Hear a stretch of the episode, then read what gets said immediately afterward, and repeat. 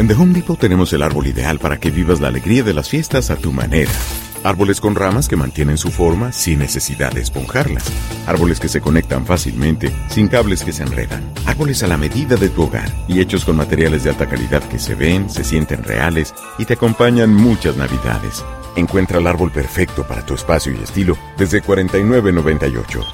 Porque tu manera de celebrar nos inspira todos los días. The Home Depot. Haces más. Logras más.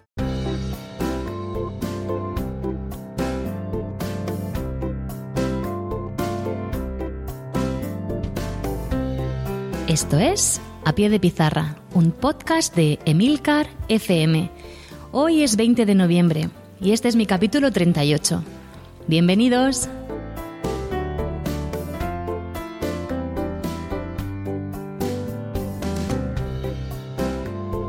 Muy buenas, esto es A Pie de Pizarra, un podcast sobre educación mediante el que comparto mis experiencias e inquietudes sobre esta dedicación y vocación que es la enseñanza. Mi nombre es Raquel Méndez. Este año soy tutora de sexto de primaria y soy la presentadora de este programa donde vais a escuchar mi voz contando mi día a día como maestra de la escuela pública. ¡Empezamos!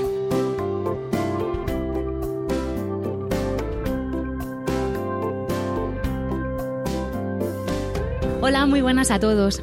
Bueno, pues hoy he decidido que no quería grabar sola porque es un poco aburrido y he invitado a una persona a la que le tengo mucho cariño porque el roce hace el cariño y como trabajamos todos los días juntos, pues vamos, que le tengo mucho cariño y lo que es más, admiración. Su nombre es Ramón López Morán, es un asturiano de pura cepa y lleva su bandera allá por donde, por donde va y además de ser un profesor, o sea, maestro, es licenciado, o diplomado en Magisterio de Educación Física por la Universidad de Oviedo, eh, también tiene la licenciatura en Ciencias de la Actividad Física y del Deporte. Pero no vamos a hablar de educación física ni deporte. Bueno, después de 13 años que estuvo trabajando en Alicante, la mayor parte de la docencia la ha pasado pues en institutos, como con un perfil de maestro en secundaria, ¿vale? Dando clases en el primero de la enseñanza secundaria obligatoria. Después de lo que he dicho, 13 años en Alicante, dio el salto y por amor se vino a nuestra querida región de Murcia, donde desarrolla su labor en el centro educativo donde yo trabajo. Bueno, eh, este, este, podcast está encaminado a cómo podemos utilizar las nuevas tecnologías y otras formas de evaluación en el aula. Y es que Ramón ahora nos contará cómo lo trabaja él, pero antes de que entremos en materia me gustaría preguntarle, primero, darle la bienvenida. Hola Ramón. Hola Raquel, muchas gracias por invitarme a tu programa. Gracias a ti por aceptar. Y la primera pregunta que te voy a hacer, a ver, Ramón, ¿Cómo fue el cambio de estar trabajando en secundaria a meterte en un colegio de educación primaria? Porque fácil no tuvo que ser. No, la verdad que fue bastante difícil. Las compañeras que tuve el primer año, mis paralelas, sobre todo Elisa, lo, sufrió. Lo sufrió porque fue un choque brutal. Fue un cambio de, del patio al aula, que es un cambio bastante grande. Yo creo que mucha gente lo, lo ha dado y luego fue un cambio muy grande también del pasar de secundaria, de la concepción de la educación que hay en secundaria y de la forma de trabajar a primaria, con lo cual el doble cambio, pues, mm, hombre, no voy a decir traumático porque estoy encantado, pero fue, fue duro. ¿Qué fue lo que fue tan duro? A ver, cuéntanos el tipo de alumnado, la metodología, como, no sé, cuéntanos algo. A ver, eh, fue duro por, por, la forma de organizarse. El trabajo en el patio... Mm, es muy distinto al del aula, ¿no? Te exige una organización mucho, no sé, mucho más metódica, mm, te exige mucha más preparación. Digamos que la improvisación en el patio mm, es una virtud, en el aula también, por supuesto, pero a ver cómo se explicaría esto. Eh, en el aula tienes al alumno encima, no tienes tanto espacio para pensar. Cualquier duda que tengas, pues Enseguida, si tienes alumnos, como ocurre en este centro, que están muy pendientes, que están muy atentos, que tienen mucho interés en aprender, pues enseguida se destacan estos fallos, ¿no? Entonces tienes que estar con todo mucho más organizado, todo bien atado. Y bueno, pues sobre todo si eres una persona que nunca ha trabajado en el aula y no tiene las rutinas, las dinámicas, y tú mentalmente tampoco eres una persona muy organizada, muy estricta en ese sentido, pues eso mm, se hace un poquito cuesta arriba. Hay que decir que, bueno, pues con los compañeros que hay en este centro, los alumnos y los padres, que también es una cosa que destacar especialmente, la forma de trabajar en este centro, es, por un lado, exigente, porque es verdad que es un tipo de población que exige de los maestros pues que, que traten adecuadamente, que, que den los contenidos bien, están encima, pero pero no encima en la manera que se entiende muchas veces en algunos colegios privados, concertados, con unas exigencias sin sentido, sino con mucho sentido, con mucho tacto y mucho cariño. Yo eso lo he sentido y claro, eso obliga a una responsabilidad también. Sientes esa responsabilidad, ese peso, que en el patio mmm, también está, pero aquí es donde voy a romper un poquito la bandera, está siempre de que, que es una asignatura que sí, está muy valorada por los alumnos, muy querida, pero luego en realidad bien pero no se valora, no se valora de la misma manera. Yo he estado unos 19 años trabajando en educación física antes de estar en primaria y nunca he sentido mi trabajo tan valorado como lo siento ahora. Y el nivel de responsabilidad y de compromiso es el mismo, el mismo que tiene en el patio, el que tengo ahora en el aula, pero nunca me he sentido tan valorado. Entonces esta valoración también te exige mucho mentalmente y es quizá el, cambio más duro que me ha costado un poquito resumirlo ahora sí a bote pronto. No, pero lo has explicado perfectamente. Yo te quería hacer una pregunta, porque claro, la metodología, lo que tú estás diciendo en el patio no es la misma que dentro del aula. Y claro, al pasar también de secundaria a primaria, tuviste que reorganizar todo desde los cimientos. Entonces, cuéntame, ¿cómo has modificado tu metodología para adaptarte a los niños de esas edades? Sí, pues mira, mucho al principio vas un poco perdido y vas mucho con pues, la ayuda típica del libro de texto, ¿no? Vas el primer año iba agarrado al libro de texto como loco. Ahora mismo pues ya soy de, esa multitud de profesores que nos encantaría trabajar sin libro de texto. Ya te vas elaborando tus propios materiales, te vas dando cuenta que el libro de texto pues al principio es una guía fundamental para poder estar organizado, pero luego vas viendo que al final es un poco una prisión, ¿no? Es una cárcel que no te permite desarrollar tu labor, personalizar tu docencia, individualizar a los alumnos. Y bueno, pues mm, eso fue quizá una de las primeras cosas que me, que me ayudó, ¿no? El tema de los libros de texto, de los que ya estoy saliendo, por suerte. Aunque bueno, tengo que aprovechar el podcast este también para, para decir que tengo ganas de volver al patio. ¿eh? Yo creo que el, el, año que viene ya se ríe mucho todo el mundo porque siempre voy diciendo esto y parece que me estoy haciendo robar, pero bueno, es verdad que, que yo soy, soy un tío de patio. Me encanta el aula y me siento muy, muy valorado, muy reconocido en mi trabajo y es verdad que estoy muy realizado más que nunca en el aula pero quiero volver al patio para, para notar ese contraste de sensaciones y, bueno, pues tener otras experiencias. Entonces, bueno, sobre la metodología que me preguntabas, y ya por, por, no extendernos mucho e irnos hacia el tema de las nuevas tecnologías y todo esto de los formularios, pues bueno, decir que hubo una transición también, que yo los, los últimos años que estuve en secundaria, pues al no tener un horario completo de educación física me tocó dar al PCPI, a los programas de, digamos, a lo que son los ciclos de formación profesional inicial, y entonces como maestro pues podía dar a los cursos de primero y segundo educación física y también a estos programas de uf, PCP se llamaban antiguamente, ahora no recuerdo el nombre. Ahora son formación profesional inicial o algo así. Entonces digamos que era la formación profesional básica, las asignaturas de lengua, matemáticas, sociales y naturales las podíamos dar los maestros.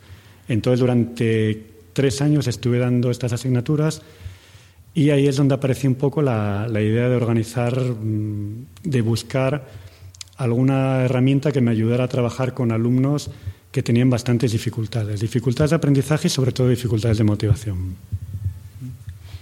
Y ahí fue cuando decidiste empezar a trabajar con Google Forms. ¿no? con la plataforma Google Forms y eh, establecer pues el sistema de, de, estudio y de evaluación a través de formularios.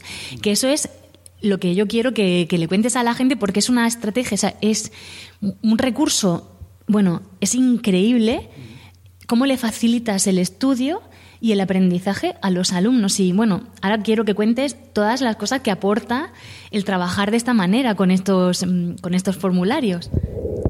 Bueno, a ver si soy capaz de sintetizarlo todo con, mi dificultad para sintetizar. Vamos a ver si lo consigo. A ver, la, idea inicial es que, pues eso, parto de, de, encontrarme con alumnos totalmente desmotivados. Hablamos de alumnos que han cumplido 16 años, en algún caso hasta 21 años, eh, que han fracasado durante toda su historia académica y no tienen ningún interés en aprender. ¿vale? Van allí incluso obligados a veces para no estar en un programa de garantía social o en en otro tipo de programas para seguir escolarizados, bueno, por incluso algún alumno, pues hablamos de predelincuentes en algún caso, de críos que están con control policial y que tienen que estar matriculados para no entrar en algún tipo de, de condena mayor, no sé si es un poco exagerado llamarlo condena, pero bueno, algún tipo de, de ingreso quizá en algún centro de menores o cosas de este tipo, pues tenían que matricularse. Bueno, no sé si el, perfil de alumno yo creo que más o menos está claro, alumnos hiperdesmotivados. Entonces, bueno, pues viendo que esos alumnos eran incapaces de aprender ciertos contenidos, pues yo recordé también lo que me facilitaba a mí como alumno con un perfil que hoy en día no sé si podría ser valorado como hiperactivo o cerca de la, hiperactividad, ¿no? Eh, pues a la hora de estudiar, de memorizar, pues yo era un alumno con muchas dificultades. Para el típico alumno que pasa una mosca, se entretiene y que el típico, la típica persona cercana al deporte que lo que le apetece es estar todo el día jugando, todo el día haciendo deporte y no sentado, centrado, estudiando. Entonces, pues bueno, para, mm, para mí, cuando en la carrera, sobre todo en la licenciatura de Ciencias de la Actividad Física y el Deporte, en las asignaturas de Fisiología, eh, pues me encontré los formularios que nos hacían los profesores para los exámenes. Me pareció muy interesante porque era una forma en la que mm, de verdad estaban evaluando si yo sabía de la asignatura o no, pero no me estaban exigiendo un aprendizaje memorístico, saberme los contenidos de memoria, sino que realmente mm, en esos test yo veía que, yo podía demostrar lo que sabía y lo que no sabía. Eh, entonces, bueno, pues siempre me pareció interesante poder aplicar a los alumnos algún aprendizaje como estos, ¿no? O sea, bueno, algún aprendizaje, no, perdón, alguna forma de evaluar mm, de este tipo. Entonces, bueno, pues buscando recursos en la red, pues aparecieron los formularios de Google en un nivel muy básico que había al principio y apareció una persona que no recuerdo el nombre que había colgado, eh, hablamos de hace hace unos 8 o 10 años, una persona que había colgado una especie de herramienta que era una hoja Excel con la cual tú comparabas las soluciones que te daban estos formularios con los que había contestado el primero, te daba una nota. Bueno, al principio era un lío. Hoy en día esto es muy sencillo, la verdad que invito a cualquiera que se meta en, en los formularios de Google, simplemente tiene que tener un, un registro en Google con una edición de Gmail o en nuestro caso de los profesores de la Consejería de Educación es mucho mejor hacerlo a través de Murcia Educa, de la dirección de Murcia Educa. Y bueno, pues tú te metes en tu Google Drive, vas al más, simplemente buscas ahí, te encontrarás pues a subir documentos, encontrarás eh, el apartado también de crear documentos y luego pues si lo abres un poquito vas a encontrar la opción de crear un formulario de Google. Y bueno, pues de una manera muy intuitiva tú vas creando ese formulario. Bueno, pues mm, no sé si ya me perdí un poco en la síntesis, pero vamos, eh, a lo que íbamos es eso, que, la motivación que supone es que los alumnos, cuando empezaron a ver estos formularios, que yo primero usaba para evaluar, me di cuenta que también si se los repetías al alumno o los hacías con el libro delante, pues eh, estos chicos mm, estaban aprendiendo realmente les estaba obligando a, leer el tema, cosa que de otra manera era imposible que hicieran. Entonces, bueno, pues lo que empezó como una forma de evaluar, que también como profesores es verdad que nos evita mucho trabajo de corrección, pues acabó convirtiéndose en una forma de, crear formularios para aprender. Lo que empezó siendo haciendo formularios de unas 10 preguntitas para, para puntuar un tema, pues acabó siendo formularios de 60, 80 preguntas que te obligan a leer un tema con muchísimo detenimiento. Lo que empezó también siendo unos formularios con un objetivo de evaluar, acabé dándome cuenta que se estaba convirtiendo en una forma de incentivar a la lectura y de que los críos leyeran con mayor atención. Y en el momento que tú ves que leen con más atención, estás viendo que estás desarrollando la competencia de lectura de una manera increíble. Y al fin y al cabo te estás dando cuenta que estás motivando a los alumnos. Y un alumno motivado es un alumno que aprende mucho mejor.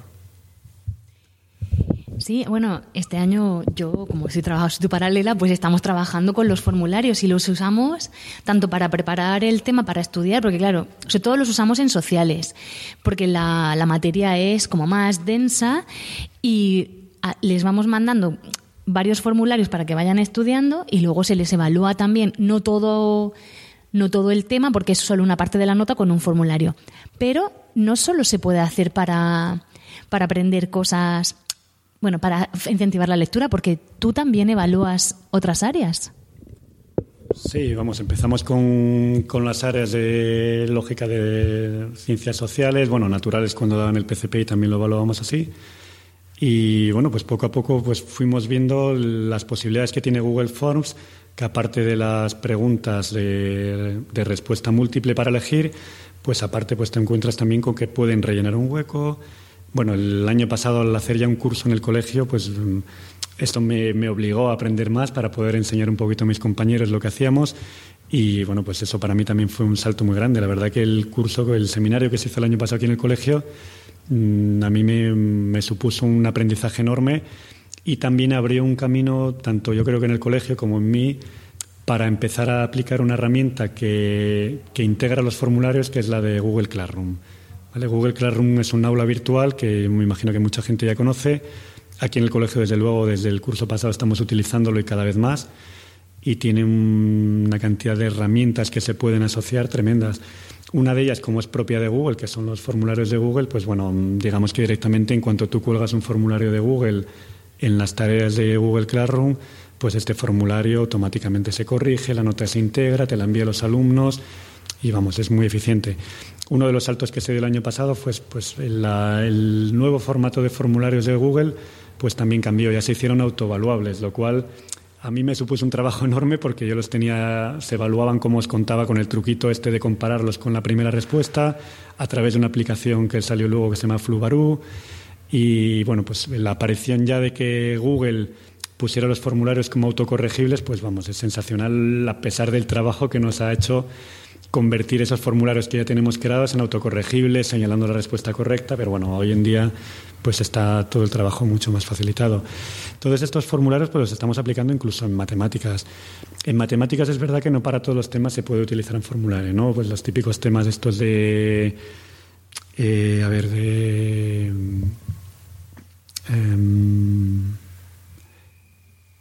em, me quedo en blanco. Probabilidad. Probabilidad, por ejemplo, si se puede utilizar el formulario. Menos mal que tengo aquí a, mi compañera, ¿cómo te llamas? Perdona, Raquel, ¿era? Amparo, Amparo. Amparo, Amparo. Muy bien. Bueno, Amparo que me conoce un poquito mejor. bueno, más aparte, no, Raquel me conoce un poco mejor y sabe que, que, me disperso bastante. Entonces, bueno, después de una mañana tan dura, sí. cuesta un poquito centrarse. Bueno, a ver si sacamos un programa adelante un poquito entretenido y nos ha colgado mucho la gente. ¿Podríamos poner un poco de música, por favor? ¿Quieres cantar algo? no, mejor que no cante. Bueno, retomo. Sí, los temas de probabilidad y estadística estábamos hablando que son temas ideales para, para evaluar. Pero incluso cualquier tema, realmente como tú ya ahora mismo puedes poner un huequecito para que el alumno rellene. Antes estaba hablando con Inma, nuestra otra compañera paralela con la que doy matemáticas, que incluso cualquier tema eh, a la hora de que vayamos un poquito agarrotados a la hora de corregir, que es increíble la cantidad, otra de las cosas que he notado del cambio de educación física del patio a primaria, que es brutal la cantidad de horas que dedicamos a corregir. No quiero decir con esto que los de educación física no trabajemos, ni mucho menos. O sea, yo creo que las 37 horas y media las cumplimos sobradamente cuando estamos en el patio dando educación física. Lo que sí es verdad que yo noto que el tutor, aunque solo sea por estas horas de corrección, pues te vas por encima de las 37 y media, pero más que de sobra. Bueno, pues a la hora de ir un poquito así cogido ya con el tiempo de corregir, pues no viene mal de vez en cuando y para los alumnos también es una experiencia y una, un desarrollo de una competencia en las nuevas tecnologías también el que hagan un examen y luego digamos que rellenen como si fuera una hoja de respuestas en Google que además les va a dar inmediatamente la, nota. ¿vale? Claro, con esto es verdad que, se está perdiendo mucho pues el procedimiento, ¿no? el proceso de cómo han hecho las preguntas, cómo responden, pues claro, tú solo vas a ver el final, ¿no? la solución. Pero bueno, para los alumnos también, para que se vayan acostumbrando a la secundaria, es una cosa interesante. Y, por ejemplo, yo porque ya trabajo contigo, pero ¿qué le aconsejarías a una persona que no tiene ni idea de, nuevas tecnologías, aunque ahora pues, prácticamente todos los maestros estamos ahí formándonos, que quisiera introducir el uso de, la, bueno, de los formularios de las nuevas tecnologías en el aula. ¿Cómo, puede empezar? ¿Dónde tiene que investigar? No sé, ¿dónde puede encontrar alguna forma pues, para, para poder introducirlo en su aula? ¿Qué le aconsejarías? Bueno, aquí tenemos el, el hándicap de siempre, ¿no? el hándicap de la formación de los maestros y profesores en general, que es, bastante complicado. ¿no? El hecho de que tengamos que hacer la formación fuera de nuestro horario laboral, el hecho de que haya una exigencia, pero eh, tampoco haya un, control muy exhaustivo ¿no? por parte de los CPRs. Bueno, no sé, eh, habría que ser un poquito crítico con todo este tema de la formación, pero bueno, básicamente, mm, mm, no sé, podemos decir que se diferencian dos grupos de maestros, ¿no? En cuanto a las nuevas tecnologías, la gente que le gusta y la gente que no le gusta. Y es, eh, para mí es así de claro. La gente que nos gustan las nuevas tecnologías y ya desde niños nos atraía todo este tema de los ordenadores, la informática, pues claro, nos facilita mucho el trabajo. Eh, la gente que es más reacia no es que se le dé mal, es que hay gente que dice, es que yo las nuevas tecnologías no se me... No, no existe eso, existe que te guste o que no te guste. Todo el mundo que se acerca a las nuevas tecnologías hoy en día, desde luego un maestro que es una persona con un nivel de, inteligencia eh, supuestamente bastante importante, pues todo el mundo es competente de sobra para manejar cualquiera de estas aplicaciones. Hoy en día, ¿cómo acercarse a esto? Pues bueno, primero te tiene que atraer, te tiene que gustar, porque si no es una pesadilla. La formación te tienes que buscar tú la vida. Los CPR sí que organizan cosas, pero bueno, como el curso pasado hicimos aquí en el colegio, pues tiene que salir de nosotros, ¿no? Eh, a la hora de. Yo tuve el año pasado, el curso pasado, la, oportunidad de ser ponente por primera vez, es una cosa que nunca me había planteado, pero sí que veía compañeros que querían aprender, yo tenía la posibilidad de poder enseñar algo. Mm, y bueno, pues yo creo que la cosa salió medio bien, por lo menos la gente se ha iniciado y yo estoy viendo este año que todo el mundo está a tope con los formularios y sobre todo con Google Classroom, ¿no? que fue una cosa que yo creo que salió de ahí un poquito, ¿no? del seminario ese. Pero bueno, que, que es verdad que los, los CPRs quizá están un poco alejados de la realidad y los cursos no se van formando o haciendo en cuanto a la demanda, no sé, es un poco complicado. También es verdad que hay que ser un poco críticos con los maestros en que no hacemos más que la formación solo para cumplir con las horas de los escenios y todo esto, no sé. Habría mucho que analizar y creo que no es el momento. Voy a salir de este charco, ¿no? Mejor voy a salir de este charco. Y nada, decir, mm, mira, si no tenéis oportunidad a través de los cursos que hace el CPR o de organizar algún tipo de formación de centro, eh, yo creo que lo más sencillo sería meterte hoy en día en Google, te metes y pones trabajar en clase con, con Google Classroom o formularios de Google y hay una cantidad de tutoriales increíbles, algunos súper interesantes. A través de vídeos en YouTube pues tienes gente que es increíble como de una manera además mm, totalmente mm, gratuita, ¿no? Mm, te entrega ahí toda la formación, todos los conocimientos que tiene y hace unos vídeos increíbles con unos montajes muy buenos en los que tú vas viendo paso a paso cómo se crea un formulario, cómo corregirlo, cómo hacerlo. Y realmente, pues si tú tienes interés, no necesitas ni siquiera ir a un CPR a hacer un curso de formación. Lo que sí es muy importante es que una vez que te inicies y empiezas a hacerlo, que lo pongas en práctica. Una de las cosas con las que yo soy más crítico del seminario que hicimos aquí el año pasado es que fui muy teórico, me enrollé mucho como estoy haciendo ahora. No, que no. y mm, no hicimos un trabajo práctico. Entonces ahí yo soy un poco crítico con la forma en la que trabajé yo. También es verdad que había una parte del seminario que era de, trabajo individual y bueno, la gente pues también el trabajo individual en casa pues cada uno lo hace a su manera. Y bueno, pues esto hay que, hay que llevarlo a cabo. O sea, una vez que tú te inicias a través de un tutorial o a través de un curso de formación, si no lo pones en práctica, es un lío. Es un lío porque es verdad que son muchas cosas a tener en cuenta, muchas interfaces o interface que hay de, los programas distintas, de repente cambia, el que trabaja con tablet resulta que la interfaz que has utilizado con el ordenador es diferente, este año ha vuelto a cambiar otra vez, eh, los, eh, Google Classroom ha metido de repente por ahí tareas de clase, me parece que se llama, o una parte nueva, bueno, entonces pues hay que estar ahí continuamente. Ensayo, error, trabajo, me equivoco, trabajo, me equivoco, preguntando. Yo tengo que decir que, claro, este año hemos empezado a trabajar en el centro con tablets y, claro, ahora prácticamente todos los maestros subimos las tareas a Classroom y te las suben los alumnos directamente y que también porque te, evita pues también trabajar mucho con folios y es más fácil y más motivador para ellos. También he visto que cuando hemos puesto algún formulario enseguida que reciben el mensaje se ponen a hacerlo desde casa porque les llama mucho la atención y, luego les resulta pues eso más fácil a la hora de estudiar. Pero mm, ¿cómo podemos trabajar con estos formularios sin que los alumnos tengan en casa un ordenador? ¿Cómo porque tú lo has, lo has hecho otros años, que yo he visto cómo te has organizado. Porque claro, muchas personas trabajarán en centros o, o niños que van a colegios donde no tienen iPads o no tienen o son zonas rurales que no tiene todo el mundo por qué tener un ordenador en casa. ¿Cómo se puede hacer desde el colegio? Pues esto es complicadísimo, ¿no? Es verdad que es muy complicado y aquí en, este cole que trabajamos pues tenemos una suerte aparte de la gran plantilla de profesores que hay. Eh, es verdad que, bueno, pues estamos en un colegio de una zona, lo típico que se dice, ¿no? De clase media, entonces, bueno, pues lo que decía antes, ¿no? Padres muy interesados en la educación, pero no padres que pueden ser críticos incluso con el trabajo de los maestros, pero siempre intentando aportar. ¿no? Yo lo que me he encontrado en estos cinco años es verdad que estoy encantado en cuanto al reconocimiento de mi trabajo, cosa que, como dije antes, en el patio, por desgracia, no existe. ¿vale? Eh, eh, bueno, entonces este colegio es un poco una isla en ese sentido, ¿no? No es lo habitual, o por lo menos no es lo que me he encontrado yo en los 24 años de, de carrera que llevo ya, mm, pues no, no es lo habitual. Entonces, Trabajar sin, sin, ordenadores, sin tablets, es muy complicado. O sea, desde luego no puedes trabajar este tipo de formularios si no tienes estas herramientas, ¿no? Hombre, puedes imprimirlos, puedes corregirlos a mano, estás trabajando, estás desarrollando la competencia lectora, es verdad. El alumno estará motivado también, porque es verdad que tiene el hacer un test para un alumno que le cuesta memorizar, que le cuesta estudiar, pues siempre es más agradable que hacer un examen de desarrollo pero es, es, muy complicado. Entonces yo la forma de organizarme que tenía especialmente los primeros años, porque hoy en día ya en nuestro colegio yo creo que todos los alumnos tienen posibilidad de tablet o de ordenador e incluso de teléfono móvil, cosa que yo no recomiendo porque la pantalla pequeña hacer estos formularios es horrible para la vista sobre todo. Eh, pero bueno, mm, eh, era trabajar en el centro, trabajar en el centro en de informática. Entonces, bueno, sobre todo en sociales, que es lo que hemos mm, trabajado más con los formularios, el trabajo, digamos que era, o ha sido hasta ahora, trabajar a la lección como habitualmente, ¿no? Pues explicar, hacer sus ejercicios, poner algún vídeo, tal.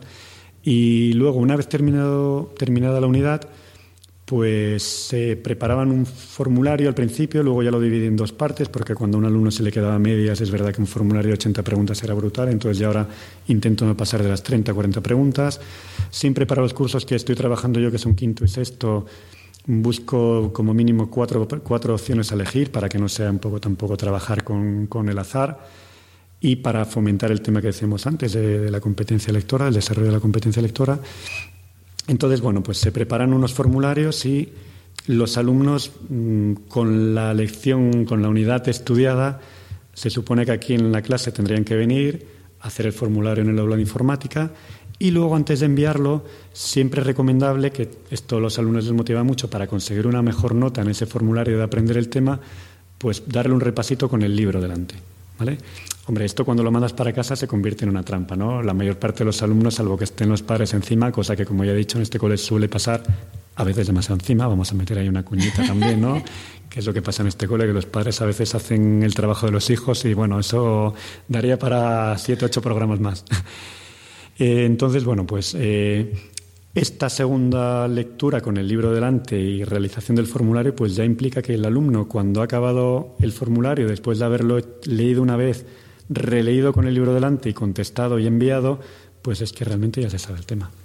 Y son temas los de sociales muy, muy, muy espesos. ¿eh? Y bueno, pues de esta manera el alumno está motivado, va a recibir una respuesta inmediata, una corrección inmediata, con una calificación, con una nota, tiene la ayudita del libro. Entonces, bueno, pues con esa forma de aprender les estás ayudando ¿no? a los alumnos. Es verdad que esto no lo hemos hecho mucho porque al final se te van muchas sesiones. ¿eh? sería una vez acabada una unidad que ya lleva unas cuantas sesiones en, eh, sesiones en sociales, pues tienes que dedicarle mínimo otra sesión más y tenerlo en la informática, que eso es una pelea también muy potente.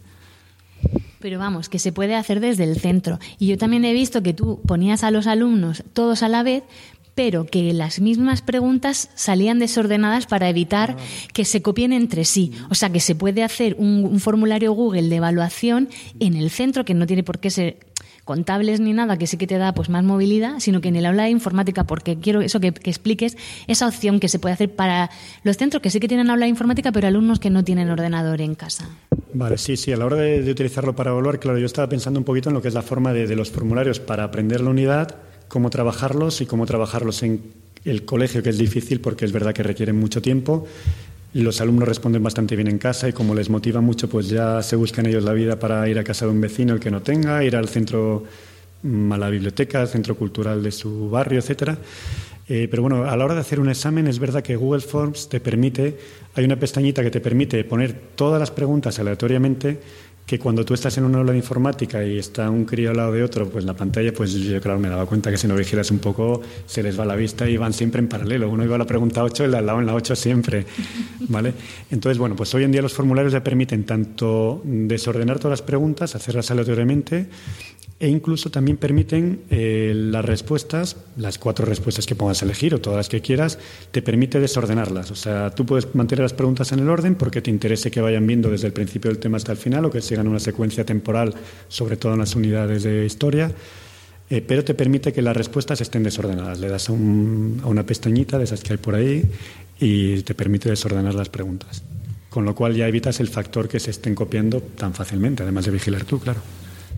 Así que no hay excusa, que el que quiere puede. Google Forms, eh, formularios y todo lo que es Classroom es muy intuitivo. Y de verdad que os, os, invito a que lo trasteéis y que investiguéis, porque aparte de facilitar mucho la labor del maestro, también facilita mucho, como bien ha dicho Ramón, el estudio, facilita también el aprendizaje y así como la desarrollamos, pues la capacidad lectora. Van a estudiar con mucha facilidad más motivados y luego a la hora del examen pues van a ir con menos nervios porque son preguntas que aunque no sean las mismas sí que van a parecerse bastante y van a tener un conocimiento del tema pues mucho más hondo. Ramón, muchísimas gracias por habernos explicado pues esto, cómo trabajas tú y tu experiencia. Y de verdad, si hubieses estado en el curso lo habréis flipado porque es un máquina. Muchísimas gracias. Nada, Raquel, muchísimas gracias a ti. Te has pasado con los piropos. Yo creo que la gente que haya escuchado el programa ha conocido realmente lo que soy, el caos y estos eh, momentos en los que uno se pierde, porque bueno, es verdad que, que llevamos demasiadas cosas en la cabeza y al final colapsamos. Que no, que no, que no me convences, que eres un máquina. Bueno, y a vosotros os veo aquí dentro de dos semanas porque si no ya sabéis, os quedaréis sin recreo. Hasta luego.